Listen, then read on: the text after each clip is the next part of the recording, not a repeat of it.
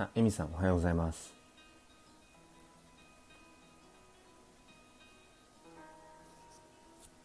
えっ、とね、普段ね、クラブハウスとか、あとは、あのツイッターの最近ね、新しくできたスペースとかで、えっ、と、開いている、まあ、教育と子育てについての、なんて言うんでしょう、あの、トーク番組というか、えーそれを今日はスタンド FM で、えーまだ合計14回目かな？を、えーやろうと思って今、一応5時半からってことで、えっ、と今準備で、え立ち上げたところです。で、えもう一人のスピーカーのゆかりさんを、あの、待っているところなんです。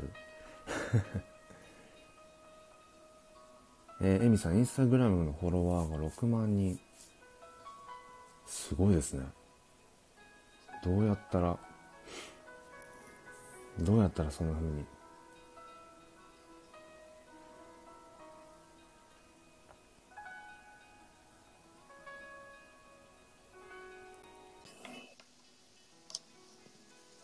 あ、ゆかりさんおはようございます。おはようございます。完全に寝起きです、本当に。直前に起きて、昨日娘が、あ、あの、夕方、うん夕方に寝てしまって、はい。あ、ごめんなさい、なんか、お音とかうるさくないですか？ああの、、大丈夫。後ろで鳴ってる音とか。大丈夫かうん、大はい丈夫だと思います。なはい。ありうんがとうございます。そう、夕方寝ちゃったから、もうん。うこれは夜なかなか寝ないなって覚悟したんですけど、うん。まあそこまでじゃなかった気もしますね、今思えば。あ、そうなんですか？うん。あ、でもどうだろう、いつもよりも1時間、1時間遅れぐらい。へえ。で、うん。そう、だから普段は、うん、そうですね。まあ、10時には寝てるっていうか、本当はもっと早く寝、寝られたらいいんだけど、まだまだ昼寝が必要だったりするので、うん。そう。で、昨日もちょっとだからね、少し寝不足だったんですけど、はい。うん。そう。だそれのツケもプラスして、さっきまで寝ていました。なんかね、あの返信が来なかったから大丈夫かなと思ってたけど。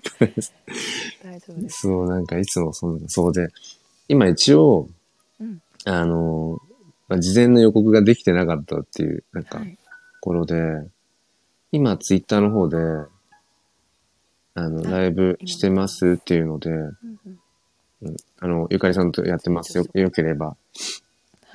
っていう感じで今したんですけど、あの、そう、スピン哲学の本題にはちょっと関係ないですけど、はい。このライブ配信の、なんかその、事前予告がどれほど、どれほどその、なんて言うんでしょう、うん、広告効果があるのかっていうのが、まあ、ゼロじゃないと思うんですけど、はい。あの、そう、それはね、ちょっとずっとクラブハウスでずっとしばらくやってたあたりから、うんうん。ずっと、そう、どれぐらい、そう、効果があるかなっていうのは正直思ってたところで、うんうん。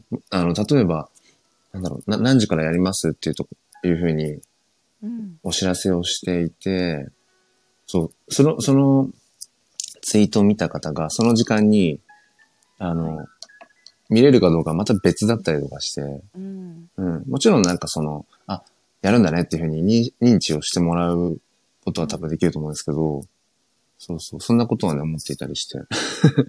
そう、だから、これを今ライブ配信としてキャッチできる人はキャッチできるしっていうところがあるから、うん、なんか今も、あの、ツイッターで、はい。もう今だからはややってますってみたいなみたいな感じで、うん、出して、それでもしそれにキャッチできたら、来てもらえればいいかなとか、なんかね、その辺がちょっとわかんないんですけど、うん。だから告知できないときは告知できなくても、今も、スタンド FM の場合は、割と、あ、ゴンさんおはようございます。スタンド FM の場合は、結構、朝方あれかもしれないですね。ライブ配信で。うんうんうん。あの、なんか、ながら聞きしようかなっていう方が、うん。うん。割とスタンド FM は、自分もそうなんですけど、ううんん、朝ながら聞きで、なんか誰か配信、ね、知ってる人配信してないかなとか、ちょっとこう興味あるライブ配信ないかなとか。あるので、はい。なんか 頭働いてないですね。いえいえ。すっぴん哲学ですから。すっぴん哲学。だね。うん。イクメンシェフさん、三男三女の、三男三女ってすごいですね。うん。えー、はじめまして、おはようございます。以前あのー宗谷さんと旅の話をした時に、イクメンシェフさん来てくださって。えー、えあれですかね。じゃあ別に、その、これ今、ゆかりさんのチャンネルで開いてるわけじゃないから、ーはいあれですかね。タイトルで、教育と子育てのところで。ねなんかねそんな活動をされてるんですよね確か NPO 法人だったかなえー、そうなんですね。じゃあ、一応時間になったので、始めていきたいと思うんですが、今日はあの、アイコン変えてみました。あの、はい。アイアイコンをね、あ、ごめんなさい。えっとね、アイコンをね、えっと、変えてみました。あの、ゆかりさんと並んだ時に、すっぴん哲学のやつになるように。いいあ。りがとうございます。大丈夫。なん。かお知らせ来たよ。お知らせ、お来ましたよ。知らせが来ましシェフさんにお知らせ行ったんですね。じゃあ私が参加してるからかな。た。ああ、そういうこと？ねあ、そういう機能というか、ね。うん。ありがとうございます。ありがとうございます。ではでは、えっ、と、一応、はい。すっぴん哲学で紐解く教育と子育て、いや10 14回目かなと思って、投資番号で14っていう風にはい。してるんですけど、はい。あの、なんか特にね、テーマとかを、また今日も決めておらず、うん、昨日、昨日なんかその子供の主体みたいな話だとかう、んうん、なんか大人とかね、親がどこまで、なんか働きかけるのかとか、そんな話に多分、なったかなって。そうねうん。うんそうそう。ねまずあれですかねすっぴん哲学とはっていうところは、あ、そうですね。ね 聞いてくださってる方に、ちょっと紹介した方がいいですかね。紹介してください、はい、わかりました。えっ、と、自己紹介からですかね。えっ、と、えっと、僕は、あの、まあ、黒っていうような名前で、えっ、と、いろいろ配信をしてるんですが、えっ、と、小学校の教員と、えっ、と、4歳の娘の、えっと、父を、えーしています。で、えー、じゃあ、ゆかりさんもじゃあ自己紹介をお願いします。はいえっ、と私はえっ、とそうですねなんだろう5歳と9歳の男の子のママで、まあ、今はあの仕事をしながら子育てをしてるんですけれども、長男が不登校で不登校の子供を見ながらという仕事にまあ日々葛藤しながら過ごしています。黒先生とねあのツイッターで出会って2月の末くらい2月の末ですよねこれが始まったのがねそうですね。はい。そこから毎週、うん週末こうやってお話をさせていただいてはい。14回目と14回目。はい ありがとうございます。ねでその中ね、14回目、でこのすっぴん哲学で紐解く教育と子育てというのは、最初はゆかりさんと、なんかまずクラブハウスで、なんか喋ってみましょうっていうふうになって、で、自分もクラブハウスをね、なんかまだやりたてというか、うん。うん。で、まあなんかその、クラブハウスを使ってみたかったっていうのもあったし、で、ゆかりさんとお話ししてみたかったっていうのもあって、で、はい。子育てと教育っていう、まあざっくりした感じでね、お話を始めて、で、それがまあ、すごく、まあ早朝、5時半から6時半とかっていう時間だったので、うん、なんかその番組名というか、なんかちょっとこう、そういうタイトルとかつけるのが好きなので、どうしようかなと思った時に、うん、なんかこう哲学的なことがお互い好きだったりして、うん、で、なんかその哲学って答えをね、こう出すっていうことよりも、なんか例えばそのよりよく生きるってなんだろうとかっていう、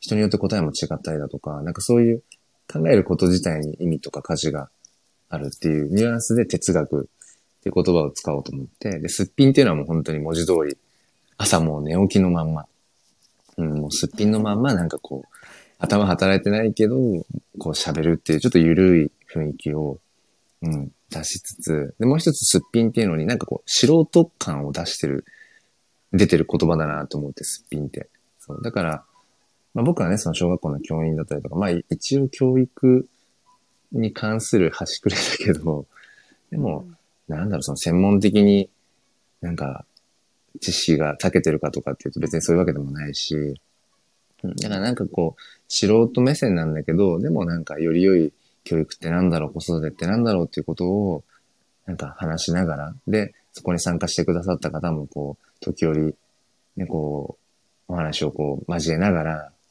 うん、ちょっとでもね、こう、なんか明日につながるような、あの、時間になればいいなっていう、そういう思いですっぴん哲学で、えーまあ、紐解くっていうのは、こう、明らかにしていく。うん。なんかそういう、えー、感じでそういうタイトルでやっています。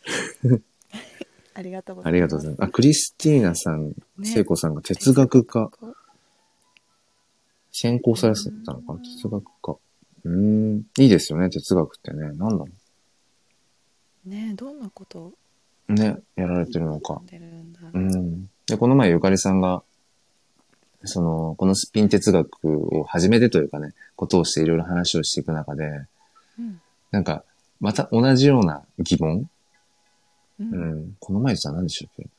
子供のやっぱり主体ってなんだろうとか、そういう話だったか、なんか多分、結構話し倒してるというか、あの、うん。議論までいかないけど、ああだこうだって、すごくこう、話をしてるはずの内容で、その時その時は、あ、そうか、そういうことかもとかってなってるんだけど、やっぱり、うん、これってどうだろうっていうふうに多分なってて、で、あれまた同じようなところに戻ってきてるなんていう話になったんですよね。で、で、で、あの、そう。僕がなんかそこで、あの、螺旋階段の話をちょっとして、うんうんはいあの、このすっぴん哲学を通してこう、なんて言うんでしょう、螺旋階段をこう登っていくようなイメージで、うん。だから、なんかまたこう戻ってきたような感じがするんだけど、でも、多分ちょっと高さは高くなってて、うんううん。ん。だから少しは前よりこう景色、見晴らしが、なんか良くなってるはずなんじゃ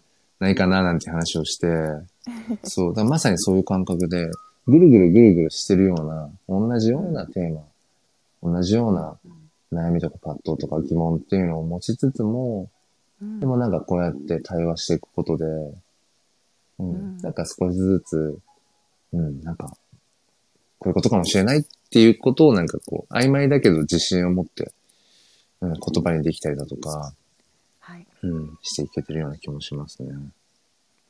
ねそうですね。うん。そっかそもそも主体性とはっていうところに私が戻った戻ったん戻ってはないのかうん、うん螺旋階段だからうん。ねなんか今今まで結構その子供の主体性とはっていうところで、うん。結構関わり方だったりうん。なんかこう方法論じゃないけど、うん。みたいな部分とかもね結構お話をしてたと思うんだけれども、うんうんなんかその主体性を求めてね、うんこうなんだろうなんだろうってででもなんかそのそもそも主体性って何なんだろうって、その言葉自体に私はまた戻ったんですよね、うんうんうん。主体性っていう言葉自体に、うん。うん。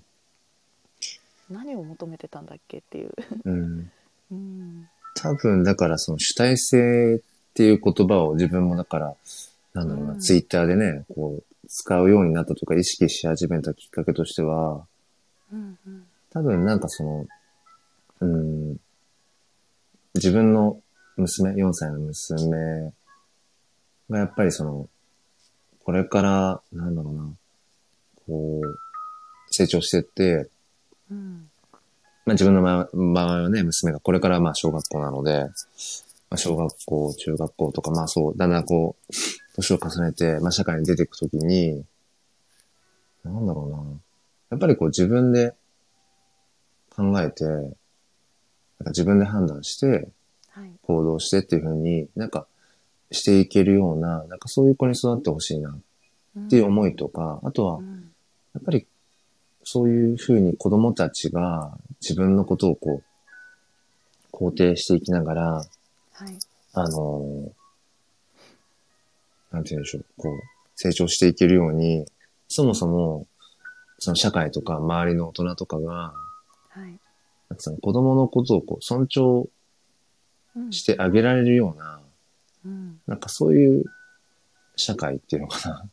うん。うん、なんかそういう方がいいよなっていうのを思い始めて、はい。うん。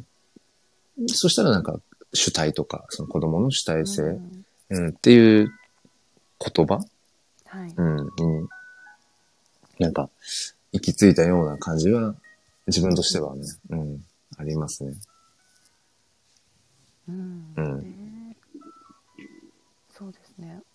なんかやっぱり自分で考えてね今黒先生がうん。娘さんに思ったようなことって、やっぱり私も思っていてうん。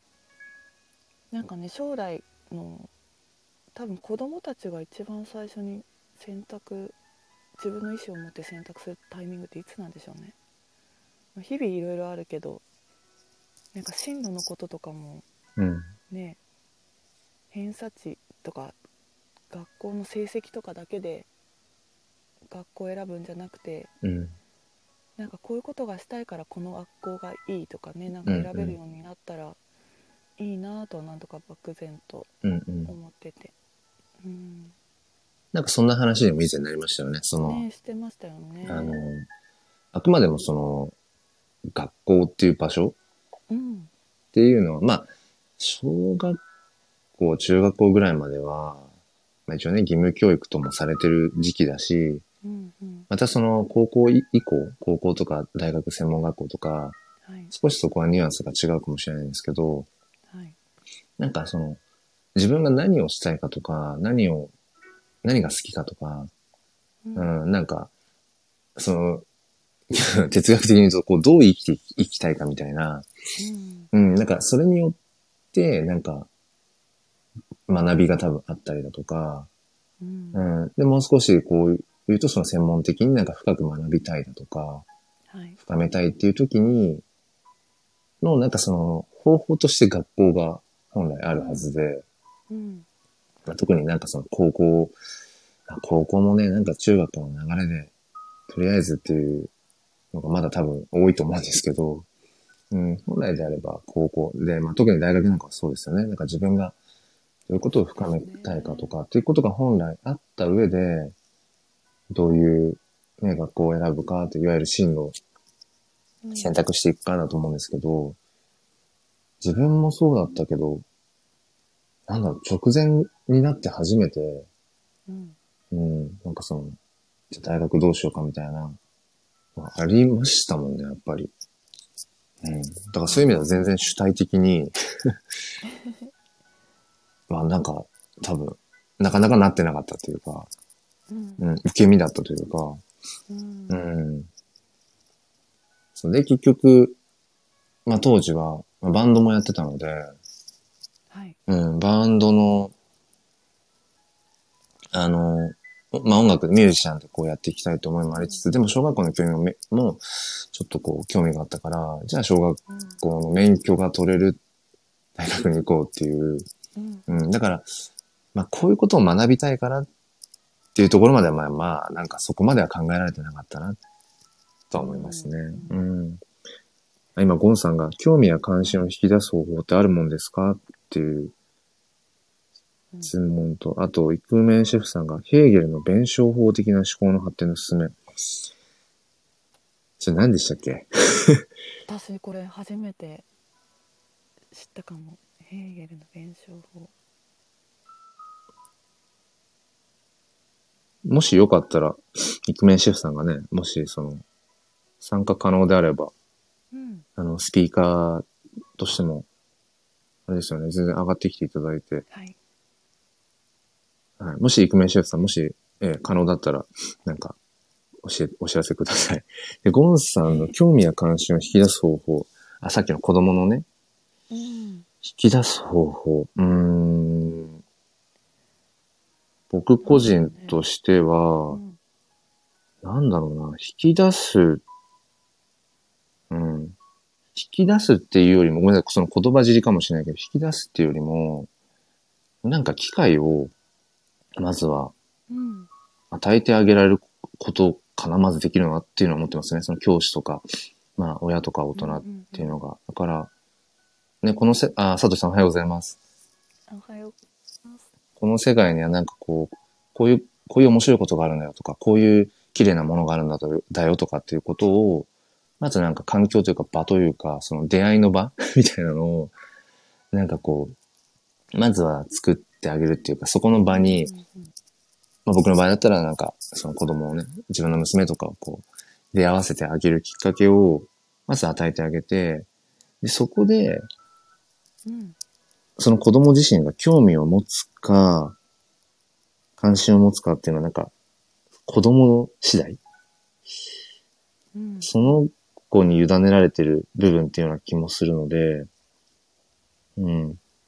なんか、大人ができるのは、まずはその、いろんなその機会っていうのかな。なんかそういうことにこう出会わせてあげるきっかけを作ることしかないのかなって、まずは。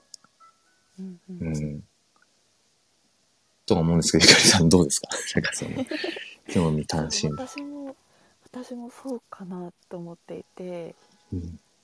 ねなんかこういろいろなこと体験したり出会っていく中で、興味を持自然と持っていくなんか引き出そうとして引き出すのって結構うん。ね難しいなって、うん。思っていて私もその長男が不登校でうん。ずっとね家にいてゲームと YouTube の毎日なんですよね。その中でやっぱりそれだけじゃダメだろうっていう焦りは最初あってうん。じゃあこれはどうだこれはどうだっていろいろ勉強方法であったりとか、うん。なんか外に無理やり連れ出そうとしたりとか、うん。もうねしたことはあったんですけど興味関心を引くためにうん YouTube やゲーム以外のものにっていうので、うん。でもやっぱりこうそうしようと思ってもうまくいかないんですよねうん。なかなか。うん。うん。うんでもやなんかなんだろううまくはいかないけれども、うん。トライアンドエラーでこういろいろきっかけは与え続けなきゃいけないのかなっていうのはね、うん。感じながらの毎日なんですけどうんなんだろう引き出すうん。与えるどんな言葉がふさわしいんだろうん。なの、そうなんですよね。で、そう今ね、これちょっと コメントを拾いきれてなかったんですけど、うん。あ、そう、イクメンシェフさんはちょっと、あの、用事があるようなので、うんうんありがとうございました。で、まあ、ゴンさんもね、いろんな機会、個人でアンテナが違うからってそうなんですよね。その子その子で、もともと持ってる、その、興味関心のう、うんん、ジャンルというか、なんだろうな。じゃあ、こうちっちゃい子が本当にこう、いわゆる、ね、例え話として、うん白いキャンバスのように何でも吸収できて、なん、まあ、何でも吸収できるかって言ったら多分吸収はするんですけど、その本当に、あ、これ好きっていう、その、これ嫌いとかっていう部分って、うんやっぱりなんか本来持ってるものっていうのもあると思うんですよね。うんうんうん、これは好き嫌い。それ食べ物だとしても、うんなんか、なんだろう、食べ物以外のね、もちろんそういう概念として、なんかこれ好き、これ嫌いっていうのは多分、その子その子できっと違って、うんうん。でも今、サトシさんがね、引き出すって気をつけてやらないと、引き出したい側のわがままになっちゃうこともあるっておっしゃってて、そうですよね、うん。だからうんこれね、こう、父親としての自分と、教師としての自分のところで結構そこが、なんだろうな、どっかで矛盾はしてるんですけど、うんうん。その4歳の娘と向き合ってる時の父親としては、なんだろうな、あんまりその引き出すとかっていうよりも、さっきあのお話ししたように、なんだろうな、こんなのあるけどどう？ぐらい。うん。それはちっちゃい時、もっとちっちゃい時からそうしてるんですけど、うん、なんか例えば部屋の中でね、家の中で今日ちょっと雨だから家の中で過ごすかなんて時も、うんあの、例えば、なんか、目の前に絵本を置いてみるとか、うん。で、それに興味あれば多分読むだろうし、興味なければ、興味が湧かなければやらないだろうし、で、それはでもタイミングにもよったりするんですよね。うん。うん。今は、ね、うんうん。い今は例えば絵本を読むっていうよりも絵を描きたいっていう時もあるし、はい。だから絵本自体に興味がないわけじゃないんだけど、今この瞬間やりたいことはちょっと違ったりだとか、うん。うん。だからその、根本的に興味があるかないかもあるけど、プラス今それをやりたいかどうかっていうのも結構うん。あったりするなっていうのは娘を見てて思ってて、うんうん。でも一方で、その小学教員としてっていう立場で考えたときに、ゆかりさんが落ちちゃいましたね。えー、っと、きっとまた入ってこられると思うので、うん。で、イクメンシェフさんありがとうございます。僕は料理人、素材の良さを引き出すのが仕事なので、子育ても同じと気づいた時から子育ての景色が違って見えましたね。すごい、あの、この表現の感じがすごく好きです。あ、ゆかりさん、落ちたみたいな、今、あの、招待しました。スピーカーの方に。あ、おかえりなさい、ゆかりさん。戻ってきた 急に声が聞こえなくなって、うん。ちょっとやっぱだからこのコラボの配信とかってちょっと不安定みたいですね。この前もね1時間で落ちちゃうことを、あの、あ、落ちちゃうところを改善しましたなんていうふうにやってましたけど。うん。で、今、多分ちょうどゆかりさんが落ちちゃった時かな。イクメンシェフさんが、あの、料理人っていうことで、うんその素材の良さを引き出すのが仕事。はいで、子育ても同じって気づいて、うんそこから子育ての景色が違って見えるようになったっていう、僕ね、これこそ哲学だなとか思ってて、うんなんか僕の中で今勝手に哲学を定義し、定義しちゃうんですけど、なんだろうな、その、別の事象というか出来事、自分の経験とかを、なんか自分の深いところにすごいゴーンと一回落とし込んで、うん心理じゃないけど、これってこういうことなんだろうなっていう心理みたいなところを掴むと、それが時としてなんか別の自分のそのものに、ななんかこう横展開していくっていうか、うんうん。あ、置き換えるとこれってこういうことかもとか、うん。うん、なんかまさにこの料理と子育てって似てるなってこう気づいたイクメンシェフさんみたいに、自分の深いところでこう横につながる感覚とか、そういうのも結構哲学的だなって勝手に 思ってるんですけど、そうそうそう。で、クリスティーナさんが、あの、子供はあることに突っ走れて羨ましいわって書いてて、ううんん。なんか、サトシさんとも繋がってるみたいな。クリスティーナさん。うなんうんですねね、機械を作って待つとか、その子に任せるっていうのは大事だなって思いますって、サトシさんが。うんそう、だからクリスティーナさんがね、言ってくださったみたいに、うん。本当に子供って突っ走りますよね。あの、言葉の通り突っ走るし、その、なんだろう、うん。本当になんか何かに夢中になって、うん。うん、あのやっぱり夢中になれる力っていうのは、やっぱりどっか大人ってこう、忘れてきてしまった心だったりだとか、ねあのーなんだろう、いろいろ考えちゃう。その、うんうん明日のこととか、うん。明日から仕事始まるけど、えー仕事のあれ大丈夫だったかなとか、うん。うーん、この後、なんだろう、何時から何々があるからとかって、結構やっぱ大人は先々考えちゃったりだとか、そうですね。そこが多分大きな違いだなと思ってて、うん。本当に、だから、ね僕の娘も、本当に今この瞬間、ここを全力で生きてるっていう、うん。うん、本当にいい意味で。ねうん。今を生きてますよね。今を生きてるから。だから多分その、夢中になった時の、うん。その力っていうのが多分すごくて、うん。うん。で、その夢中になれることっていうのを、あの、べ決してそのね、英才教育とかするんじゃなくて、うん。子供が我が、あ我が子がね、こうなんか夢中になれるうん機会っていうのかな。うんうん、それをいろいろ、やっぱりその機会を作ってあげたいなっていう思いは、やっぱり父親としては、うん、ねいますね。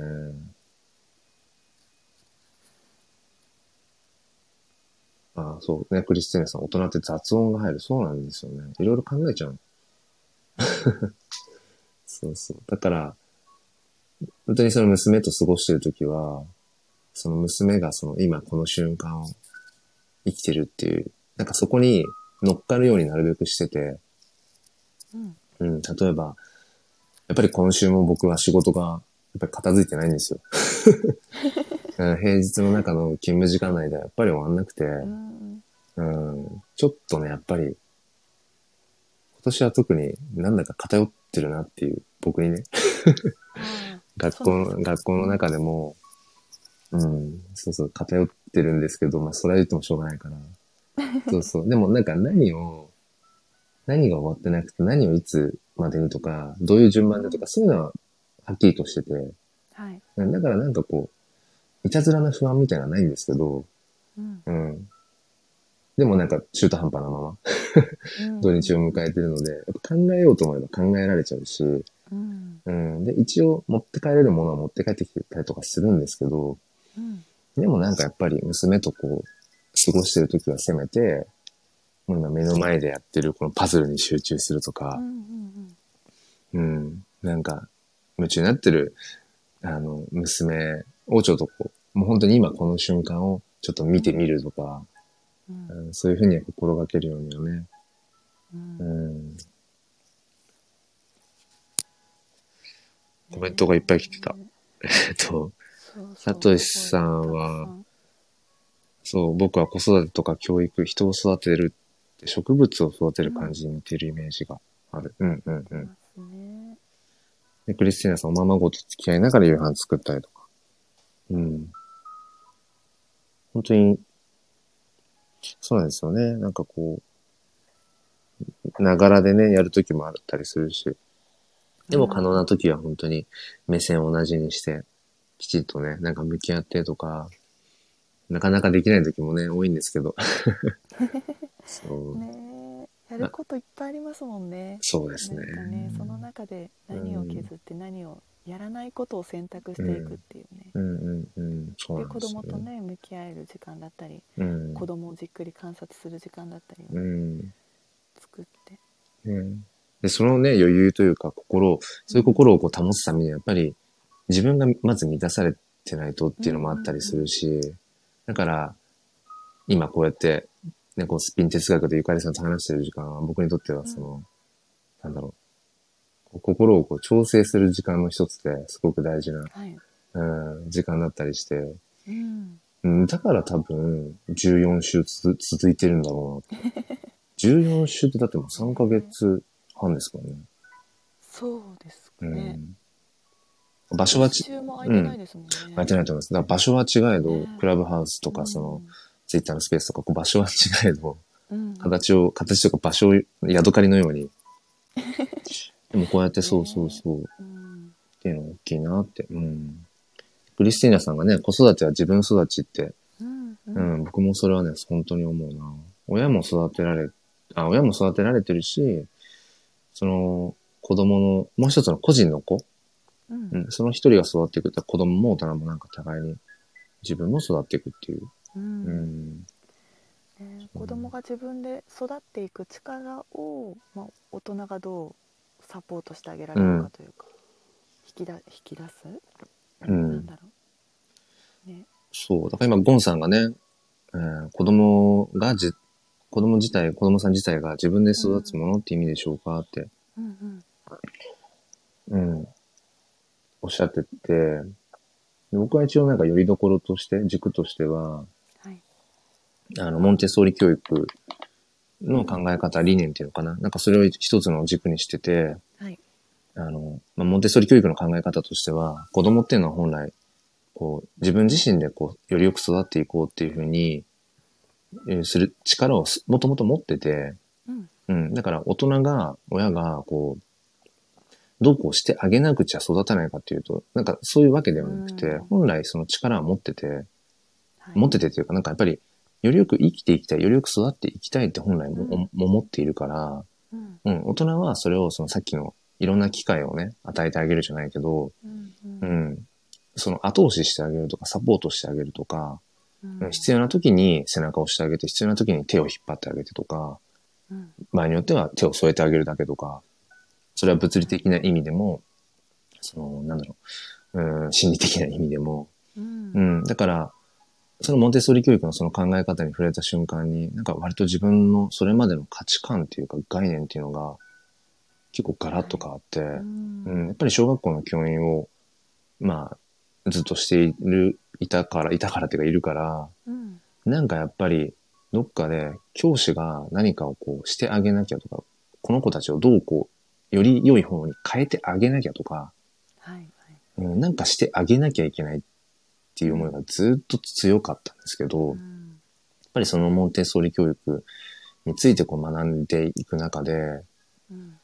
あそうか、なんかその大人がどうこうしてあげなきゃと思ってること自体がおこがましいというか、子供をその対等に見てないっていうか、うん、なんだろうな、上下関係を作っていた部分もあるんだなってことに気づいて、うんうん。で、それからは、なんだろうな、子育ても、うん、なんかより楽しくなるっていう、なったっていうか、ううんん、なんか、い今この時期にこれをしとかなきゃいけないとか、こうしとかなきゃいけないとか、これをさせなきゃみたいなのも全然なくて、うんうん。あ、今、まあ、娘だったらね、今娘はこういうことに今きっと興味関心があって、今こうやって育とうとしてるんだな。じゃあそこをこう、どう後押しできるかな、どうサポートできるかなとか、うん。うん。って考えるのが面白いし、うん。うん。なんかその小学校の教員としても、またちょっと家庭とね違くて、公立の特に小学校はカリキュラムとか時間割があるから、うん。そもそも子供の興味関心、云々の前に、もうやることがね、もう決まっちゃってる環境だから、もうそこはもうしょうがない。そういうものだから。じゃあその上で、じゃあ次、例えば算数の授業です。あの30人近く例えば子供がいます。全員がその今算数をやりたいかって言ったら絶対そんなことはなくて。でみんなが今、この例えば図形の面積に興味があるかって言ったら絶対そんなことなくて。でも、もうだからそれはもう言ってもしょうがないから、今ある環境はそれだから、じゃあその45分の中で、いかに、なんだろう、ちょっとでも、例えばその算数のその図形っていうのに、あ、なんかちょっと考えてみるかとか、うん。え、それってどういうことみたいな、ちょっとでもこう、食いつけるような、うん。なんかきっかけとか最初の出だしのね、それこそその図形との出会わせ方というか、橋渡しっていうか、なんかそういうイメージでやってるんですけど、うん。教員としてはね。そう、だからそこがさっきの矛盾って言った、そこはね、えっ、と、多分ゴンさんがおっしゃった、ゴンさんだっけ？引き出す？引き出す？うん、引き出す、子供の興味関心を引き出すっていう部分。そうそう。はい。でそこに関してはちょっとやっぱ引き出してる感はあるんですけど、うん。うん、小学校の教員としては。うんそうそう、環境がちょっとまたね、家庭と違うから、うん。でそこの矛盾とか葛藤みたいなのはずっと、と、あの、数ヶ月前ありましたね。あの、ゆかりさんにしたらぐるぐるしてるっていう。ぐるぐるしてるで今はねちょっともう、そう、今はちょっとね、割り切った感ありますね。あー家庭教育と、家庭教育と学校教育の前提がそも、うん学校教育、まあ、公立の、うんううんん、学校教育のその環境がちそもそも違うからっていう自分の中でうんいい意味で割り、今き割り切ってるので、うんうんうん。そうそ修正さう。やばい。またコメントを見れてなかったですね。えっ、んと、すごいね。さとしさんがねい。ろいろさとしさんが、さちょっと植物の話の続きで。うん。えーっと、あ外からひまわりに対して桜になりなさいとか、うん。タンポポに対してどんぐりになりなさいって言わない。ああ、なるほどね。そうですよね。そね。それ、だとかくやってますよね、大人ね。やりがちというか、だから、親としても我が子に対して、そういう働きかけというか言葉かけって、ね、してる可能性ありますよね。うん、それぞれの花を咲かせようって頑張ってる。なんかね、あの、サトシさんは本当に、あの、なんでしょう、選ぶ言葉とかが、うんすごいね、す素敵なんですよね。本当に。で、この前、そのツイツイッターの方でも繋がらせていただいてて、はいんで、サトシさんね、絵絵も絵も描かれてて、ピアノだけじゃなくて。で、その絵がね、あの、素晴らしいんですよ。それツイッターで見れるんですか？うん、ツイッターであの、じゃあちょっと。で、なんかこう、少しずつこう、なんか、書いていく？一日一日書いていくみたいなことをされてて、それ見たときに、なんだろうな、どっかで、あ、サトシさんらしいな、みたいなところもありつつ、でも、え単純にこれ、ちょっと言葉が、言葉があの、すごく曖昧ですけど、すごいなっていう。え これサトシさんだうん、なんかね、サグラダ・ファミリアみたいなことですか？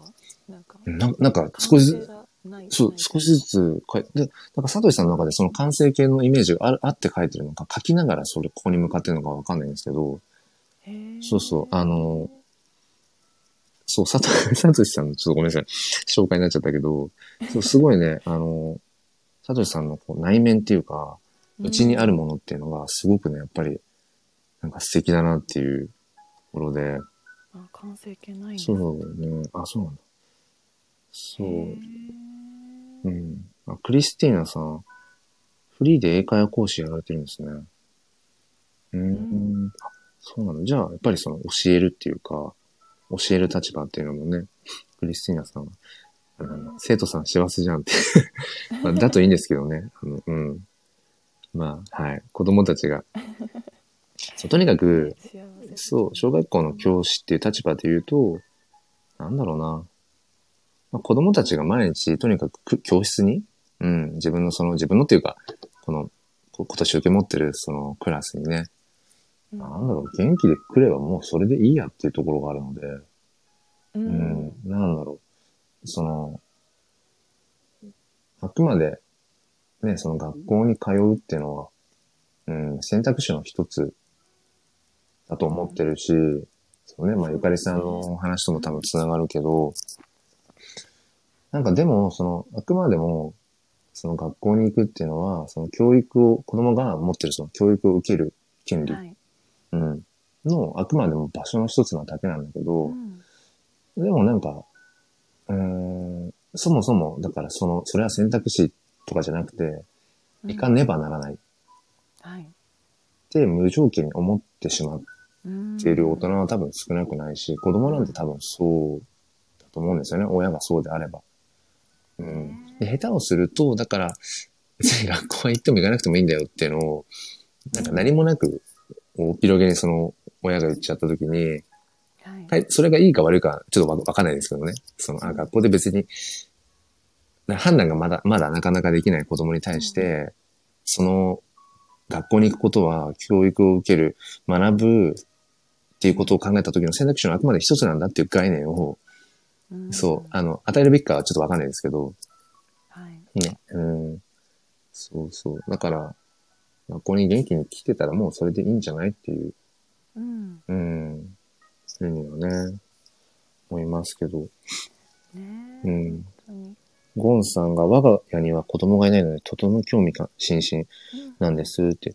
そう、ゴンさんね、すごい、こう、普段の放送なんかとかでも、はい。すごいいろいろこう、なん、なんて言うんでしょう、これは、こういうことなんですかねとか、いろいろこう質問してくださったりだとか、レターくださったりだとかもして、うん。うん。だからゴンさんは多分、今自分でもね、興味津々って言ってましたけど、はい。多分その、いろんなことに興味があるんですよね、きっとゴンさん自身が。う。ん。うん。だからそれってまさに子供のね、あの、これって何？何？とか、え、なんで？とか、うんうん。うん、それにすごくやっぱ似てて、やっぱ大人もなんかいろいろ興味を持つっていうのは、も、も、うん、興味を持てるっていうのはすごくいいよなって思いますね。うんうん。そうそう。うん。全然見れてない。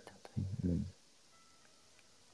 これあれですね、あの、全然そのすっぴん哲学の話じゃなくなっちゃうんですけど、うんスタンド FM は、そのね、クラブハウスと違って、このコメントが見れるから、ねえそそうコメントのやり取りもできるし、うんだからやっぱり、なんでしょう、聞いてくださってる方とのやり取りが一番スムーズですよね。うんうん。クラブハウスは全くわかんないけど、反応が。ねえそうですよねうん。で、ツイッターのその、えっ、と、スペースも、うんそう、あの、共有してるそのツイートのリプで、うんコメントで見れる、ね、見れる方法を、その編み出したけど、でもやっぱりその、同じ画面上でっていうわけじゃないから、うんううん。ん、まあ一番スムーズですよね。で、こうね、今ありがたいことにこの時間帯なのにこんなにあの聞いてくださってる方がいて、だこのコメント、そどこまで、どこまでというか、どういうふうにこれをね、こう共有するのがあれなのかなって。だからこの聞いてくださってる方同士でやり取りをしてる部分もあるしう、んうん。そこはむしろ触れないくても、触れない方がいいのか、うんとかね、そうそう、今ね、そんなことまで考えていて。ねなんかねそこはそこでこうん。うねリスナーさん同士の哲学じゃないけど、なんかね交流とか関わりとかうん発見とかがあって、もうこれは本当あれですよね、そのすっぴん哲学っていう、そのうん。場、はい。あの、昨日も、ゆかりさん、昨日でしたっけ ?DM で、昨日うんううんん、あの、なんだっけ、そのすっぴん哲学っていうそのコンテンツ？うん。なんか内容を売りにしてるっていう、売りにしてるっていうか、内容動向っていうよりも、うん。なんかこのすっぴん哲学っていうそういう場、うん。うん、まあそれがどのプラットフォームだったとしても、その場でなんかその、なんだろうな、こういろいろああでもない、こうでもないっていうのを前向きに、こう、喋ってる人も、あの、そうじゃなく、はい。人も、なんかこう、同じ、あの目線で、うんこう、いろんな立場の方がこう、ああだね、ああだね、こうだよねってこう言えるような、そういう場はいっていうところに、こう価値がきっとあるんだろうなとか、ううんん、そういう意味ではすごくありがたいですね、そうやってね。ねうんうん。サトシさんの絵見てみようってクリスティーナさんが、そううん、私も見おってしゃっみたいててね。うん、ぜひぜひ。あの、多分、多分っていうか、衝撃を受けると思います。うん。うん。なんかその本当に、なんだろうな。多分多分これはきっと、どっかやっぱりお大人というか人間のうん。思い込みとか偏見っていう類になるんだと思うんですけど、はい。サトシさんがその絵を描かれてるっていう、なんかそういうツイートで見て、絵を見たときに、うん。え、これサトシさんが描いたのっていうそういう印象を受けるってことは、いわゆるなんかその、プロ、プロの絵絵描きさんとか、はい。なんていうのかな。じゃないひ人たちってなんか、そこ、多分その、なんだろうな、こう、いレベル、レベル的に、はい。多分こんなもんなんだろうなってことをきっと多分ね、どっかで勝手に思い込んでる節が多分あるから、うんうんえ、サトシさん、こん、これ、なんだろう、普通にその辺で、その辺でというか、作品として、うん、なんだろう、一つのこう、ビビジネスとして成り立つんじゃないのって思うぐらい、なんかね、こう、インパクトが、うんうん、あと、サトシさんを、まあなんかその、し人柄を知ってるからっていうのもあるかもしれないですね。だから絵がよより、その、うん、なんか内面が滲み出てるような、うん、うんうんうんハードル上げないで。いやいや、でもほんう今。すぐ見に行きたいこれがツイッターの、あの、スペースとかだと、この上の画面にそういうのを共有できるんですよね、バーンって。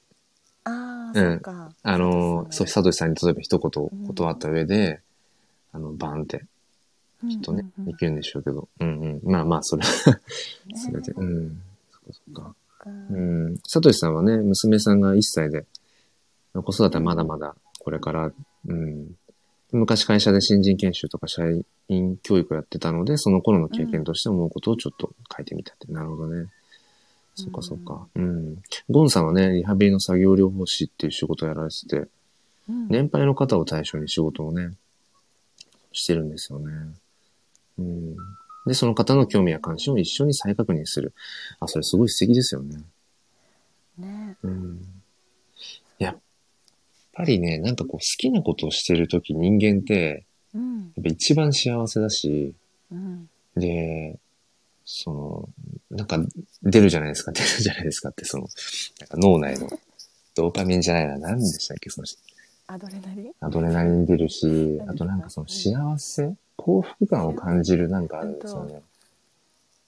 セロトニン？違う。セロトニン？セロトニン太陽、太陽にあれかな？朝、朝浴びて、あれた何でしたっけ？すごいど忘れした。なんかそういう、そう、セロトニンパ、でドーパミン、そう、なんかそう、幸せ幸福感につながる、あるんですよね。そういうね、そうそううんもし、もしどなたか分かれば、あれですけど。そうそう。で、やっぱりそう、好きなことをしてるときって、そう、すごく、やっぱり生き生きするし、うんあの、時間の感覚がすごい早くなるじゃないですか。好きなこと楽しい。早いですねうんだからうん、本当に。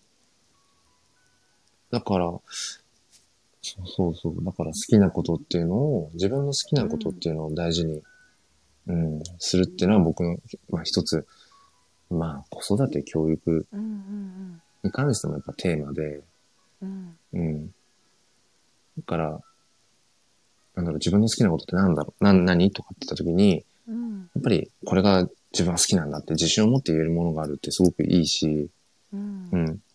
そしたらやっぱりそれをよりこうね、なんか好きなことをしてる中で、こう勝手にいろいろ学んでいけるし、うんうん。そう、だから大事にね、なんかしてあげたいなって。ううんうん。なんか子供ってさっきねさとしさんがうん植物に例えてらっしゃったけど、えモンテッソーリでも球根に例えたりするじゃないですかえはいはいはいはいはい。花の球根で、うん。ね、そそこからどんな可能そこに可能性が秘められていて、うん。その可能性を引き出すために水やりだったり、ね栄養だったり太陽だったりが必要で、そのタイミングだったりとか、うん。観察してね、うん。あのまあ、引き出していくっていうか関わっていくっていうのがうん。モンテッソーリだと思うんですけど、うん。でね子育てにすごい必要なも視点というかうん。なんかまだ見えないものからこう可能性を引き出していくのが子育てだけどうん。年配の方ってなんか逆？うん。もうなんか引き出されたものとかなんか花はあるんだけれども、うん。こう年配の方と関わる時ってそのうん。育ってきた背景だったりとか、ね、これまでの背景をこう想像しながらとか、うん。そこをこう聞き出しながら引き出しながら観察しながら関わっていくと、うん。なんか本来のその方にたどり着けたりとかねうん。うん。結構するなーって思ってて、うんなんかすごい頑固おじさんだったけど 実はめめちゃくちゃこうね優しい人だったとか、うん。うん。うん、なんかこんなことに本当に興味持ってたんだっていうところにたどり着けると、うん一気に仲良くなれたうん。りとか、うん。うん。うん。ね、する感覚とかもあって、うん。うん、なんか面白いな。子供。なんか今までずっと子供視点だったけれども、うん。大人うん。を見るっていうなんか新しい今日のなんか視点、うん。大人との付き合い方というかなんだろう。だからなんかそのう、ん。多分子供の頃うん。っていうのは、あの、無意識にでき、できていたりだとか、うん自然とむしろしているようなことを、当時はそれを意識してないし言語化できないんだけど、うん。今度大人になってくると、その子供の時のそういう感覚とかがちょっとこう薄れ、薄れてきちゃって、うん。でも一方でそういう子供ってこうだよねってことが言語化できるようになってて、だからねじれ現象みたいな。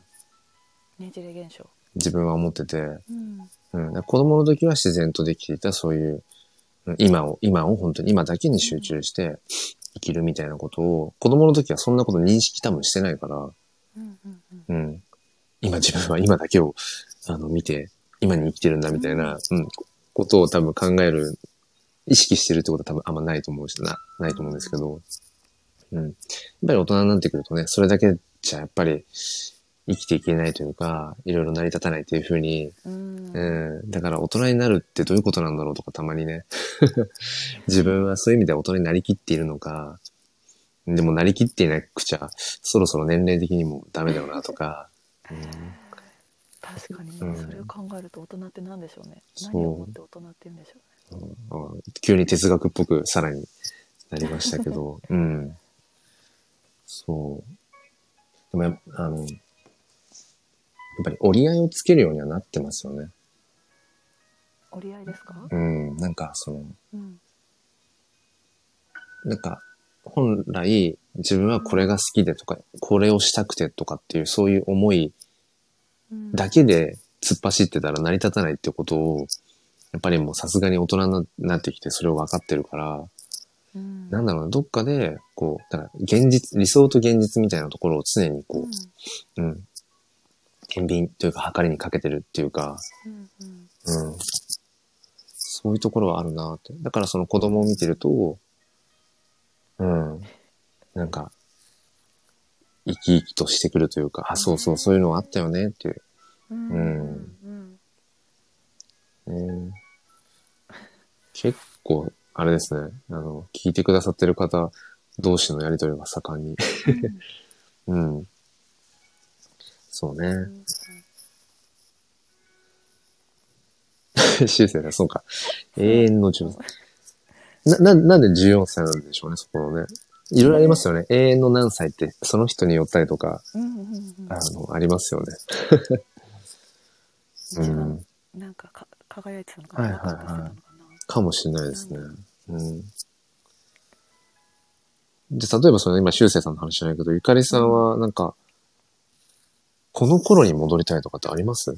まあ、それが何歳ぐらいとかじゃなくても、うんうん、これ、も戻りたい、この時期に戻りたいとかって？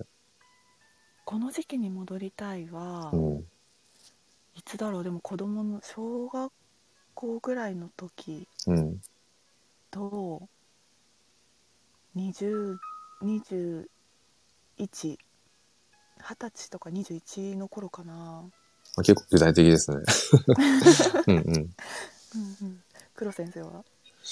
僕ね、あとこれ、この話を振っといてあれなんですけど、うん戻りたいがないんですよね。あんまり。あんまりっていうか、ない、ないんだよな。それじゃあ今を生きてるんじゃない？多分、そう、あの、ねなんだかな。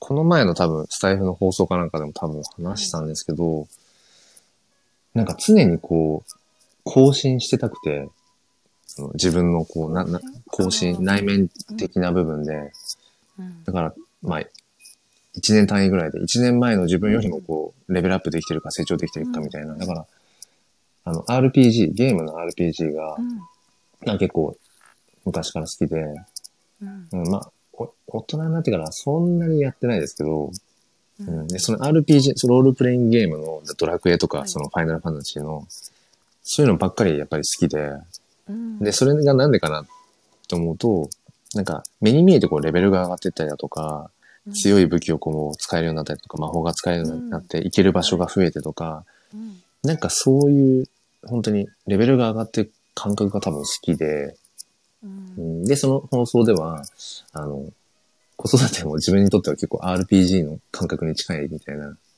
うんうんうん、話をして、その娘がこう成長していくことそのものがなんか楽しいっていうか、うん。だからそういうのもあって、自分自身も、なんだろうな。常になんか今が一番楽しいとか、一番こう、うん、人生の中で充実してたいみたいな思いがあったりして、うん。だからそういう意味では、うんなんだろうな。戻りたいっていうだから、ちっちゃい時から好きでやってることを形は変えて今もやってんのかもしれないですね。うんうん。うんそれが結構小学校の先生だからっていうのがあるかもしれないです。ほだから、まあ、授業としてだけど、ーはいなんか一緒にその体育やって、この前も一緒にマット運動やったりとかしてたし、なんだろう、いろいろやるのが好きな子だったので、うんうん。そう、だからそうやって一緒に体を動かして、だから小学校の頃にやってたようなことを今も結局一緒に子供たちとやってて、休み時間も鬼ごっこやったりだとかもするし、そうへー。ななんだろうな、だから子供の時に好きでやってた、だから絵を描くとかっていうのも、はい。今も結局図工の授業でもそうだし、まあ図、図工の授業だけじゃなくても、こんな感じでってこう絵を描いてあげたい、黒板に描いてあげたりだとかするし、で、音楽の時間にはね、こう一緒に歌ったりだとか、まあ、あとはその、え っと、ギターを一緒に弾いてあげたりだとか、うん。もするし、なんだろう、国語の授業で、じゃあちょっとテーマちょうだいって言って、今目の前で詩書くからとか言って、その、試しに詩書いてみたりだとか、なんかその自分の好きな、これまで好きでずっとやってきてることとかを、はい。うん、なんか多分一番活かせる場は、自分にとっては、その、まあ、職業で言うんだったら、小学校の教員なんだろうなっていうのは、うんうんうんまあ、おうん。なんとなくイメージがあって、その小学校の教員っていうのを選んでるところもあるので、うんだから、なんだろう、次の世代を育てるとかっていう、そういうイメージもあるけど、はいまずその自分が満たされてないとっていうところにつながるんですけど、うんなんか一番大きいのはじ自己実現のためっていうのが大きいかもしれないですね。小学校の教員をしてるっていうのは。かそっか、うん。だからかもしれないですね。で、未だにその、そのテレビゲームみたいなものをたまにやったりもするし、だからちっちゃい時からこう楽しんでやっていたようなことを、未だにだからいい意味でやれる環境にあるからなのかもしれないですね。だから、うんうんうん。なんだ？そっかなるほど外見的にはやっぱりね、年取ってきましたけど、でも中身はだから、そういう意味では自分が好きって思うもの、興味があるものを、まあ多少形とかは変えつつ、うんまあ時間もね、ちょっとやっぱり限られてたりはするけど、うんうんうんうん、いい意味でだからもしかしたらそれをやれてるのかもしれないですね。うーんうん。なるほどそっかうん。何かねその中から黒先生の才能の中から一つを仕事に専門職にしちゃうとねもしかしたらまた違ったのかもしれないですねそう。なんかですね全部はやっぱりこう実現できるというかうん。フルに活用できてますもんねそうですね。先生の才能をそうです。まあね、その才能っていうのも、その才能なのかなのか、ただただ好きでやってるだけなのか、ちょっとそこはね、うんあれですけど、そうですね。でもそれはやっぱり思いましたね。その、結局ミュージシャンになる夢を諦めて教員になろうっていう。だから、でもそれは決してその教員になることがう、んうんうん。なんだろう、その、負けの選択っうん。ていうふうには全然捉えてないんですけど、はい。多分、その、ミュージシャンとして、その、生きていく、そういう生き様でっていうのは多分自分にはちょっと合わないなっていうのは、なんとなくやっぱりどっかから感じてたんですよね。その、音楽は好きなんだけど、うん。なんだろう、音楽だけっうんうん。ていうところ、だ。音楽っていう、そういうフィルターっていうのかな、アウトプットする場所が音楽っていう表現方法だけだとなんか自分をね、表現しきれてない感覚はなんか当時もやっぱあっうんて、うん。うん。なんかこう、だ例えば音その音楽、バンドとかって言っても、その中でもさらに楽器がね、あるわけで、うん。じゃあピアノとかギターとか、まあなんか歌ったりとかっていう時もありましたけど、うんなんかやっぱりそれでなんかね、自分をね、自己表現しきれてない感じがやっぱあって、うん。うん。だから、最終的にはなんだっけな、なんかギター弾きながら、はい。歌いながら、うん。えーっと、キーボードも鳴らしたいから、なんか片手でちょっとキーボードバンってやるとか、なんかね、いろいろ試したんですけど、うん。だ表現したいことが多かったから、うん。その音楽の中でも、はいこんな音も鳴らしたいとか、こんな音も鳴らしたいとか、うん。でそれをこう、あの、要するにレコーディングする分には、うん。こう、音を重ねていけばいいので、実現可能なんですけど、はい。それをだからライブとしてやろうとすると、うん。手が足りないから、うんうん。っていうなんかどっかでなんかやっぱもどかしさ、その表現したいことを表現しきれないというか、その自分っていう人間をうん。こうアウトプットしたいけどしきれてない感じ。だからどっかでちょっとこう、うん、窮屈な感じはやっぱりあって、はいうん。だからかもしれないですね。その小学校の教員っていうもう一つもともと自分の中にあった選択肢うんうんうんが、あ、そうか、ミュージシャンっていう夢を突き詰めたことによって、うんあ自分の生き方っていうのはここじゃないかもって、この延長線上にある未来じゃないかもなっていうのは、うんうん、その時だから20、20代半ばかな。うんうんそうそう。だから今思えば、その選択で正しかったなってうんうんいますね。うんすいません、なんか自分の話ばっかり言っちゃっいやいやなんかあの修正さんが。中二病らしいです あ、そういうこと？中二病 あ、そっか。ででも修正さんもね黒先生みたいにうん。今の話に対してね、うん自分もそんな感じですとおっしゃってるから、うんうんうん。そっか。14歳で中二病にごめんなさい。繋がら、繋がらなくてごめんなさい。なんかやっぱり、ねそうですね中二そうかまあでもそういう意味では、あの、まあ、男女はじゃないけど、うんうん、男の人は、あの、とかくありますね。こう、中二、中二病っぽい要素はいつまで経っても。良くも悪くも。いいんじゃないですか、そうですね。ねうん。今日は久々にあれですね、ちゃんと、ちゃんとというか、一応1時間枠の1時間一が。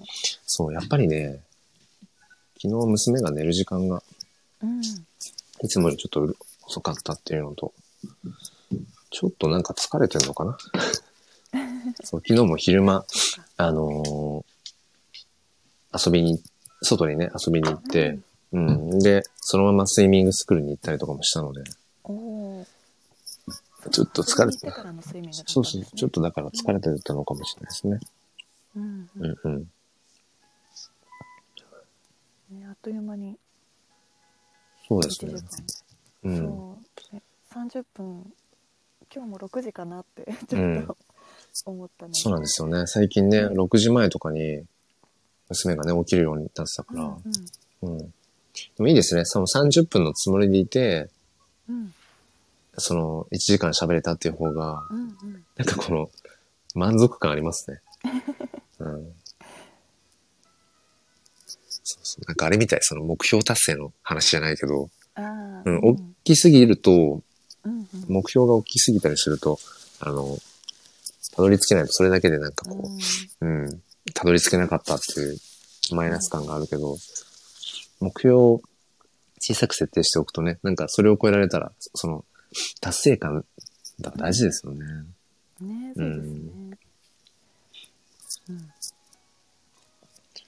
まあ、じゃあ、切りもいい感じもしますか？どうですか、そんうなん感じです、そうですね。うん。うんうんでもあの、久久々に、あの、結構ちゃんと1時間喋れてよかったです。うん。そうですね、はい。その3回くらい30分とかだったのかな、そうですね。ここうん、3回ぐらいは。3回くらい、う。うんんうんうん。はい。はい。じゃあ、あの、そうですね。えっと、アーカイブで残しておくので、はい。だからアーカイブで残しておけば、例えば、なんかその、こんな感じでいつもスピン哲学やってますとか、うんうん。こんな話しましたってことを、えっ、と、ツイッターとかでも、多分共有できると思うので、そうですね、うんうんうん、興味持ってくださってる方はいらっしゃるから。そうですね。うん。うん。まあなんか、これからもこう、細々と、でもなんか本当にそうですね。あんまり気張らず、本当に気からず、うん、続けていけたらいいなと思うので、うん。うん。今日はね、スタンド FM の場所で、ちょっとスピン哲学をやらせていただいて、あの、早朝にもかかわらず、あの、はい。たくさんのね、あの方が聞いてくださって、コメントも、すみません、読み切れないところとかもあったんですけど、うん。うん、あの、本当にありがとうございました。またぜひ、次回、次回ちょっとね、スタイフかどうかちょっとわかんないんですけど、ねうんそう、いつもいろいろ試して、いろんな場所に本当にヤドカリのようにいるので、えまたちょっと違うプラットフォームかもしれないですけど、はい、うん、またあの、タイミングが合えばぜひ、あの、来てください。一緒に、あの教育とか子育てとか、なんちゃらについて 話せたらいいと思います。はい。はいゆかりさんもありがとうございました。連日。いえいえあのこちらこそえ楽しかったですえ、毎回、ついつい喋りすぎてしまって、なんかゆかりさんにバトンを、バトンを渡そうって思いながらなんか、いやいやいやついいいんですよ 私はいいついつい。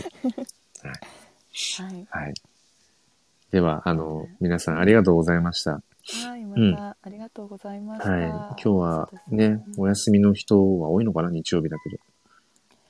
ねねそうですね、うんあの、良い一日をお過ごしください。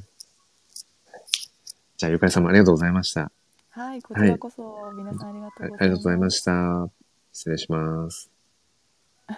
今度はゆかりさんをね、引き出して、あ、そうですね。はい。はい引き出されますはい。わかりました。ゴンさん、はい。またお話ありがとうございます。はいはい。それでは。失礼します